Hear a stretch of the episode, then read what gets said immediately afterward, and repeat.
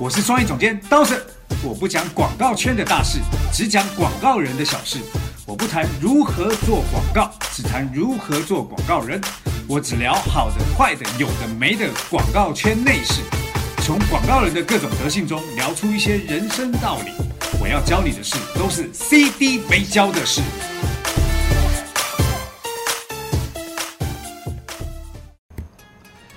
CD 没教的事，我是刀圣，我是杨帆。哎，我们的 CD 没教室啊，现在是大家呃想要学新创意的一个好地方了哈、大家都开始关注我们的内容，然后想要知道我们会推出什么新的 idea 跟大家聊。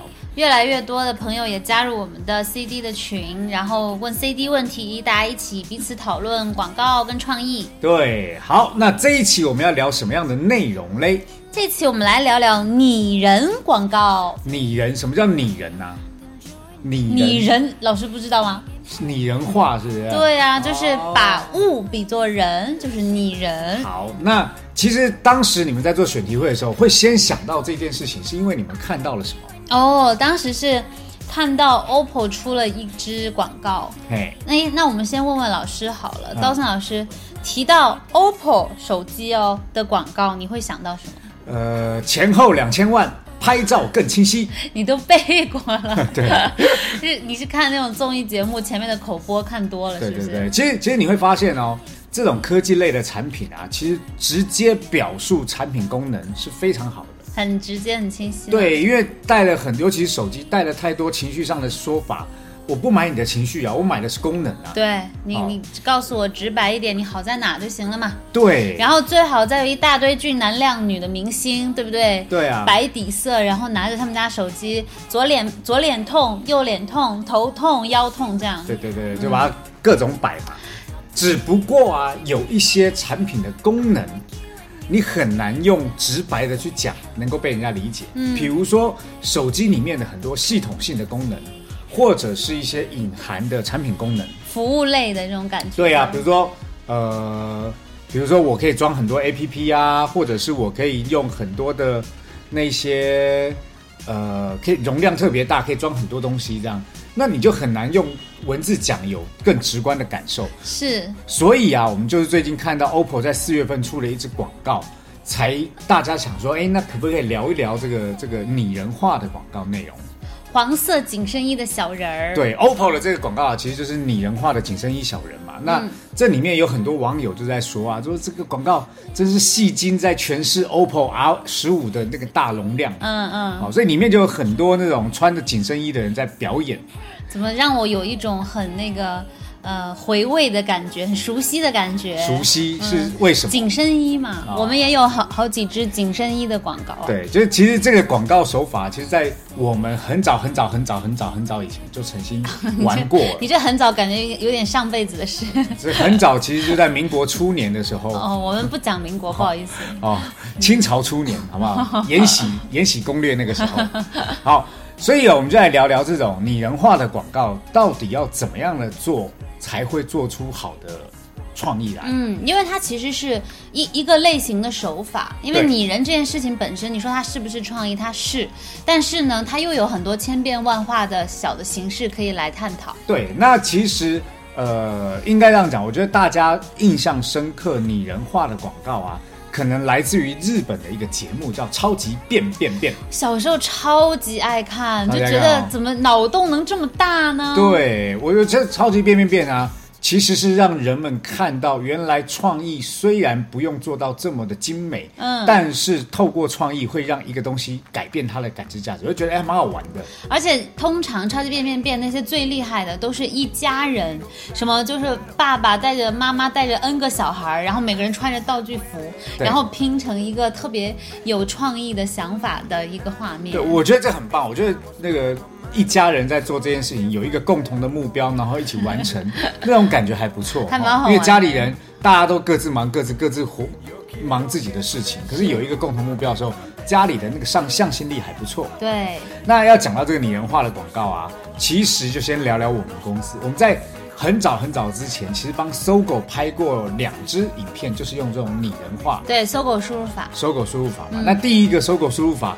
其实就很像超级变变变，对不对？对？对对对对，在棚拍的嘛，对，我们做了一台三米高的笔记本的形状，对，然后为了要让大家知道搜狗输入法的很多功能，就用了很多黑衣人，嗯然后在那个界面里面进行输入的操作。就是说，当你在这个键盘上打字的时候，你不知道背后发生了多少复杂的事情。对，那我们就用那个小小小小黑人。对，小拟人穿紧身衣的人来完成那个给大家看。那后来这支影片上了，因为它本来就是一支网络的病毒影片，对，上了以后啊，哎，搜狗就感觉到，哎，这个还蛮好玩的，嗯，所以后来搜狗又增加预算拍了另外一支搜狗输入法升级版、智慧版，智慧版，嗯，那也是因为这样啊，在这支影片当中，其实我们把更多呃那个生活化的场景传递出去对，甚至这个搜狗输入法，它其实就是个输入法，但我们把这个输入法里面的很多人的情感、情感面跟消费者的感受，嗯表现出来。就是你知道他他为了让你可以用的更方便，做了多少努力，他多么辛苦吗？对，而且他这么懂你，对不对？嗯好，这就是我们做的搜狗输入法。其实大家如果有兴趣啊，其实看我们的公众号文章，你就可以看到这支影片了，对对不对？那我们再来讲一下其他呃这种拟人化的广告。其实其中有一支拟人化的广告啊，其实就是日本的呃一支笔的那个广告。百乐的百乐的那个广告，那它这里面其实在讲这个笔啊，是可以换不同的笔芯。超可爱的这一支，哦，这笔芯成精了、哦，在这里面每一支笔芯呢，其实都有自己的情绪。那当它被用，或者是它没有水了，那笔芯跟笔芯之间的那个感动跟那个幽默就在那里呈现出来。我觉得就是因为多彩笔这个产品本身就是一个小的物品，嗯那你要去体现这个，把这个小的物品当成主角，然后去体现它多么的好用啊，或者是帮帮到人们什么，其实就是把它由小放大，然后所以你人的这个想法就油然而生了。对对对对，所以你看啊、我们刚刚搜狗输入法跟笔芯，它其实创造这个产品。拟人这个产品背后的情绪、情感共鸣，对，因为如果大家看起来它只是一个平常会用的物品，其实是不带情感的，无感嘛，对不对？对而且甚至你你想想看，笔其实就是笔，很少会关注到笔里面的笔芯。啊，是。好，所以这种广告啊，其实通常都是要放大某一个细小物品的情绪。其实就好像呃大家的视角一嗯样，就是你不要用普通的平常的视角来看它，而是用巨巨巨特写的视角去看它。对，那再来我们有聊到一个泰国的饮料广告，嗯那这饮料广告啊，其实是一开始的时候。里面就有一个白胖子的雪人，嗯那这个形象一出来的时候，其实就觉得还蛮可爱。那他跟女主角之间的那个互动关系，其实也会让我们到最后一刻才发现啊，原来有这个白胖子是多么好的一件事啊、好像那个大白的感觉。对对对对对对。那再来还有聊到一个日本的防乳腺癌的广告，嗯，那这防乳腺癌的广告呢，特别的是那一个拟人化的，其实就是胸部。哦，这样也行。对对对对，那呃，我觉得这也是一个比较特别，就是有些被表现的内容是不能直观的被拿出来表现。你说胸部，你不可能真的拿胸部出来表现，所以他把它拟人化以后啊，就会变得比较有趣。而且其实防乳腺癌这个，就说起来一个公益广告，可能大家都会想，哦，它很正，然后很认真，甚至无聊。而且又是防癌的嘛，甚至会有一些凝重。但是，一旦你把它拟人了以后，它就会有一用一种比较轻松的态度去看待这些事情。对啊，你看，他是把乳房用拟人化的方式来做。台湾有一支广告，白兰氏呃哦，肝胆相照。对，他为了要表现那个这个饮料，这个这个保养品是对肝是有有有帮助的，是他就把肝拟人化。做成了一个人。对，所以这也就是有一些东西你很难被被表现出来的时候，可以用这种方式来表现。这就是紧身衣挂的拟人广告。对对对，那当然还有一些便衣式的，因为我们刚刚说紧身衣，它穿起来就像一个特殊的人，就是你一看到这个人出来，你就知道哦，他不是日常生活中的人。对，但也有一些日常生活的人会被拿出来表现哦。所以你等于你最开始看不出来他是拟物的、拟对对对对人的，，嗯，比如说呃，有一个我相信大家应该都看过日本银寿司的广告。哦，那个对面脱衣服的那一集。对对，就是一男一女走在路上，忽然相见，嗯男的跟女的就开始脱衣服，脱脱脱脱，那男的忽然就冲过去，趴在那个女生身上，然后那个画面一出来，哦，是一个三文鱼的寿司趴在白饭上，好吧？那你说这个到底有没有什么呃特别的的内容在里面？就脑洞很大。对，其实就是让大家感受到这么有趣的表现比喻嘛，哦。嗯那除此之外，他其实有点不拟人，他拟物了。对拟物人人来拟物。那再来就是有另外一个，我也觉得还蛮有趣的。如果大家都有在我们的创意养分群里面呢、啊，你就会看到我们每天在分享的创意也都会有这些内容。是好，有一个就是日本赫尔片赫尔瓦片的广告，这赫尔什么瓦片，啊？瓦片的广告。嗯这个瓦片的广告是这样，他一堆男生手拉手在在在肌肉男。对，在拉在一起，然后各种风吹雨打，他们会有各种 OS，然后痛苦挣扎、尖叫，对，然后互相鼓励，一群男人互相鼓励这样。但大家让看这影片的时候，我本来以为是一个什么球队的，什么橄榄球还是棒球队的。对，但是后来影片表现到最后是告诉你，他就是那种屋顶的瓦片，他把那些男人比喻成就是那些瓦片，一起努力的为这个家里保挡风遮雨。真是一片有信念的瓦片呢。对对对对，那 这个其实我觉得也就是。呃，有几个不同用变衣的方式来创造出来的拟人化内容，其实我觉得这瓦片说变异有点牵强，它根本就是裸体，呃，也也不一定它裸上身啊。也不一定都裸体啊。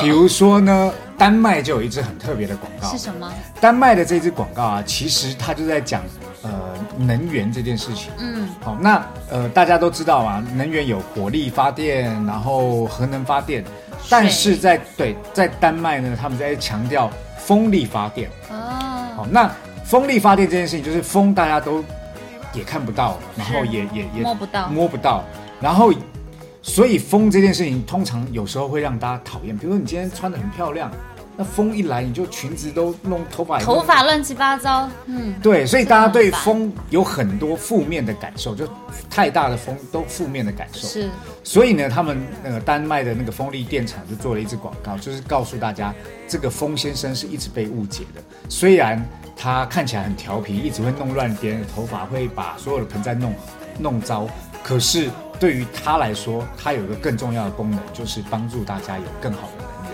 我记得了，这支拍的特别好，因为他的演员找的也很特殊化。对然后有他那，然后他还配以那个风先生的内心独白。对，所以 所以从这样的角度啊，我们就可以开始抓到一种感受，嗯，那种感受就是拟人化的广告的表现方式，的确有很多在我们意想不到的情况底下去做。那刚刚我们讲到了便衣形态啊，呃，穿紧身衣的形态，嗯其实还有一种就是呃声音的形态，声音的形态什么意思？它没有出现任何人物的画面，但是在画影片当中，它其实有一个画外音。哦，用用旁白的形式代表一个人。对，那其实最明显的一个例子啊，其实就是东芝的一个灯泡，叫“我回来了”。嗯，好，那这支广告呢，更特别的一个点就是说，呃，那个灯泡其实是在日本家里玄关的一个灯泡。就是开门进门都首先看到它。对对对，那这个灯泡呢，其实照照顾了这家人家人很长一段时间，照顾了十年。嗯那其实他照顾了十年的这种说法，看起来就像是这这个灯泡其实非常耐用，寿命非常长。那他在那边虽然是一个灯泡，他每天都在看着呃男主人公从呃一个小职员到到一个经理到主管，然后每次回来从以前就是喝个烂醉，然后到后来有一，天好有要画面退休，感哦。对，他就等于是告诉大家，其实东芝的灯泡已经非常耐用，也可以照顾着整个家人的、好有的的感情。的的生活起居。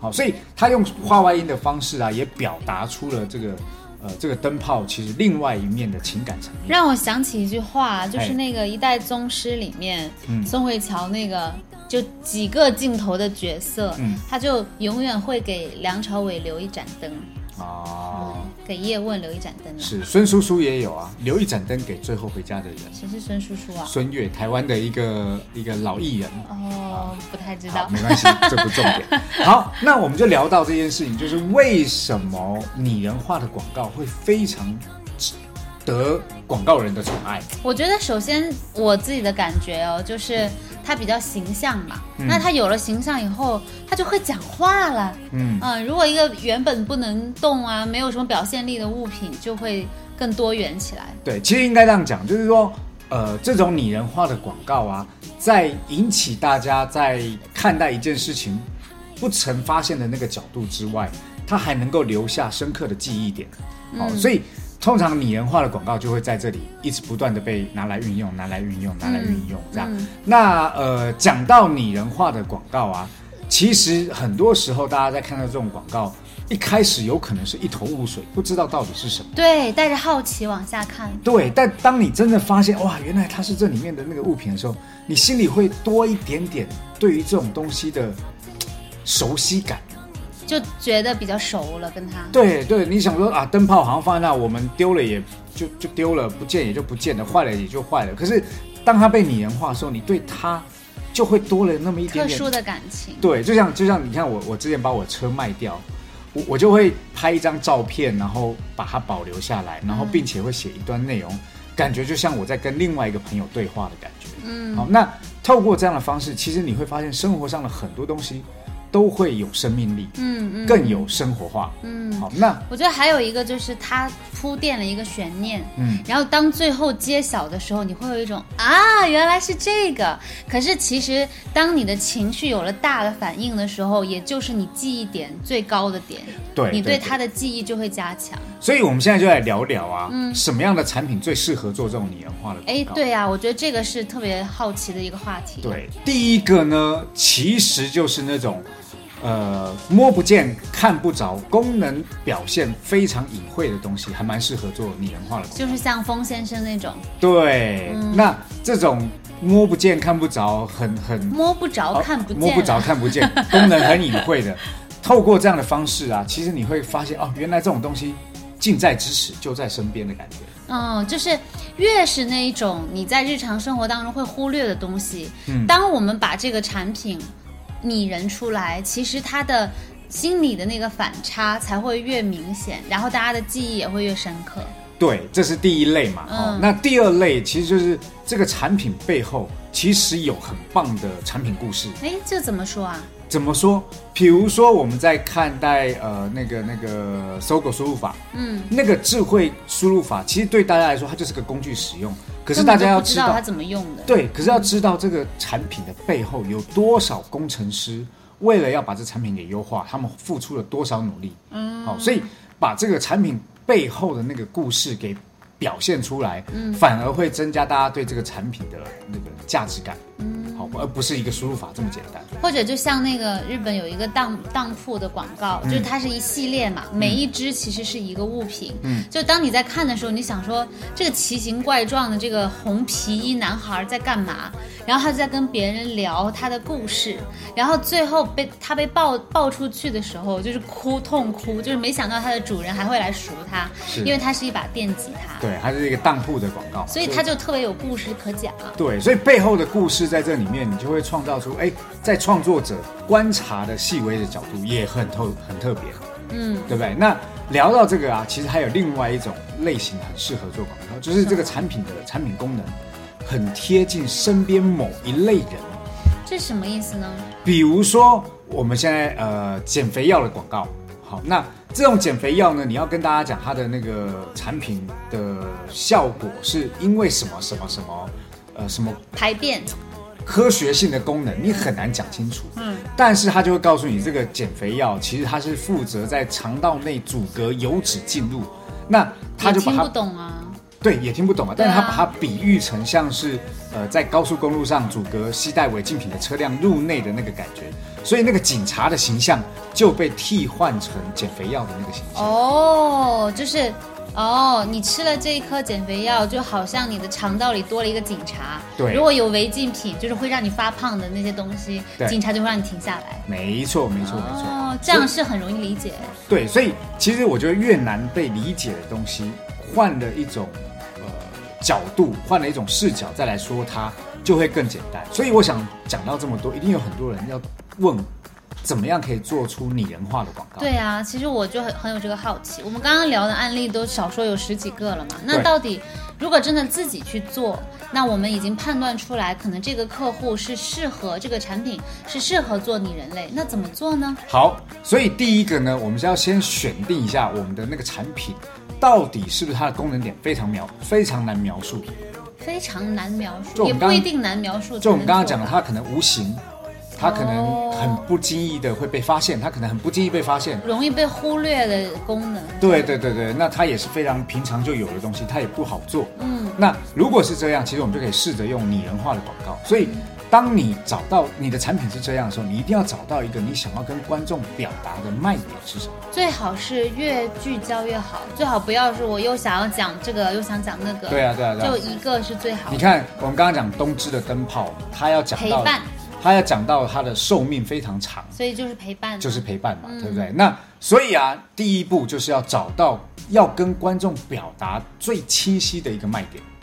好，这是第一步，你一定要找到这个卖点。嗯其实这个卖点就有点相当于拟人化了以后，这个人的主要性格或者是主要优点。对，或者是他可能要被表现的故事。对，因为其实这样想一想，就是平时人和人之间交往，当一个人他越模糊，就是好像这个也有一点，就是开朗也有一点，然后伤感也有一点，感性也有一点，你就会不太清晰他的形象。但如果这个人的个性特别的突出鲜明跟聚焦鲜明，其实你就很容易记住他。对，那这是我们刚刚说的第一点嘛。所以第二点，创意人要做的事情是什么呢？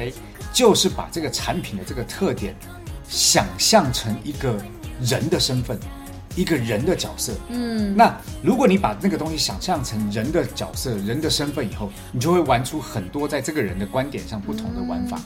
有点像那个就是当铺，它不是一系列嘛？对。那红色的电吉他像什么？就像是一个红红皮衣少年啦、对，摇滚青年这样。对对对，好，所以换这种思维就会变得有不同的角度可以出现。那我们在创意的创意课里面，其实有提到，能否交换视角这件事情。嗯，当你转换了视角，把自己的那个视角练习成物品的视角，他看到的人事物，哪怕他放在桌上，你都可以试着从他的那个角度来看待他现在看到的环境。是那他的思维就会变得不一样。所以启发我们对这件事情的想象是什么？是如果我是这个物品，那我会看到什么？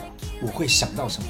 我的情感会感受到什么？哦，改变视角了。对，就改变视角嘛。嗯好，所以大家可以尝试的用这种方式去练习。所以就像灯泡那个，如果我是灯泡，其实我看到这个家庭的所有的故事都只发生在玄关，而且我是俯瞰的，因为我的位置很高。对，然后你看着呃，爸爸回来，妈妈回来，都是头顶儿子回来，然后回来，有些人可能呃很光明正大就进玄关，可是如果是女儿回来，可能跟男朋友在玄关的那时候 kiss goodbye，她又好像看到一点点秘密，呃，看偷到一点点那个影子，对，所以那个就变得很有趣。是好，那你看我们刚刚就把它带出了第三个重点，第三个重点啊，其实就是要讲那个情境到底是什么。嗯，好，你因为你已经有人物角色了嘛，那到底在什么样的情景底下发生了一件什么样的事情？嗯，那这就是我们说拟人化广告的整个过程。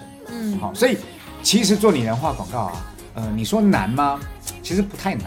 因为它还蛮像有一个公式可以去代换的。对，但你说简单吗？如果你没有办法有很强的想象力跟感受力，你很难去把自己的角度换成产品拟人的角度。嗯，我我还有我还有一个感觉是，去完成一个拟人化的创意不难，但是要你的巧难。对对对对，我们我们现在假装做一个实验，哦，假假设我们那个产品是一个呃油漆，哇，好那这个油油漆好难啊。对，这个油漆呢是能够有效的保护家具，它的功卖点是有效保护家具，哦，所以呢，我们应该要给它一个清晰的卖点，嗯。比如说它就是家具的贴身保镖。嗯，好，那如果你把它变成贴身保镖，你就可以有一些保镖的形象出现。那这个保镖就是应该在家里各个角落，然后不同颜色，呃，就是站着不同的保镖。对，因为大家想象就是保镖就是一身黑嘛，而且很严肃嘛。对可是这个家具的贴身保镖呢，他表情是严肃的，但是他又要贴合不同的家具，所以他要穿很多奇怪的衣服，对对对对就是脸是那种扑克脸，但是衣服又很俏皮。嗯，好，比方说那个小小女生的那个房间的家具，她可能就是穿那种碎花的衣服，对啊然后儿子的那种可能穿那种篮球很热血的衣服，对，但脸都很臭，对有？有就所以无表情嘛。对，所以你看，如果他是被设定成这样，他如果巧丽的站在一个东西旁边，然后呃，当有一些破坏物来的时候，他又要很帅气把它挡掉，可是身上又穿的很可爱，他就很反差萌。对，他就很有趣嘛。嗯，好，所以这也是我说拟人化广告能够去做的一些玩法。是。好，好，那刚才其实我们已经说了一个我们对于油漆的想象嘛，然后临时起意啊。刀子，你还记得我们之前有一期土味情话，哦让大家来写鱼豆腐的土味情话吗？哇，我觉得我们的听众真的是创意无穷，真的，就各种那个押韵都出来了。对那不如我们这次再玩一个好不好？好啊，就是让大家用拟人的方式去再为油漆广告去想一个创意，或者是设定一个场景。我我们这次是有油漆广告赞助，是不是？没有啦，就我们来玩这个游戏嘛。哦，好好好好，来来来来玩。然后也是写到我们的留言区。嗯如果转发并分享呢，那我们之前 Dawson 去台湾有买不同的那个创意的书籍嘛，哦哎，就会来带大家读一本书。哦，就是我带大家读书就对了。对，这个礼物应该很弱吧？就是听到你的观点嘛，哦，好。最新的观点。好，那既然是这样啊，那要怎么样参加这个活动嘞？啊、这篇文章会在我们的公众号 Funner F U N E R 二零一六里面看到，那你就可以在下面去做留言跟转发这篇文章啦。嗯，嗯，如果你要加入我们的听众群，你也可以跟我们报一个暗号，叫做“我要当 CD”，哎报给小 F。好，那你加入到这个群，其实有一群呃对广告非常有热忱的小伙伴，我们常常会在这里面讨论一些关关于创意的事情。是，那小 F 的微信号呢是 R E N U F U N E R，对，其实我觉得讲那么多，大家如果记不住啊，看一下我们的公众号文章或书音后面朗的文章，都会都会有的我。会大概跟大家讲一下，好不好？对那如果你觉得我们的节目还不错，麻烦分享、留言、点赞或转发，对，好不好？不要去好点一些什么什么能点什么？八卦的新闻啊，不要去转发那种什么，哦对不对？在美国发生的什么转发我们这个这个节目听起来多有气质对啊感觉一直在进步哎。对啊，转发一些什么 在美国喝奶茶的事情就不太好，对不对？你暴露了你是哪天录的这件事情。好，那我们节目今天就到这里啦。那希望各位呢能够在下周同一时间收听我们的 CD 没教的事，下周见，拜拜。拜拜。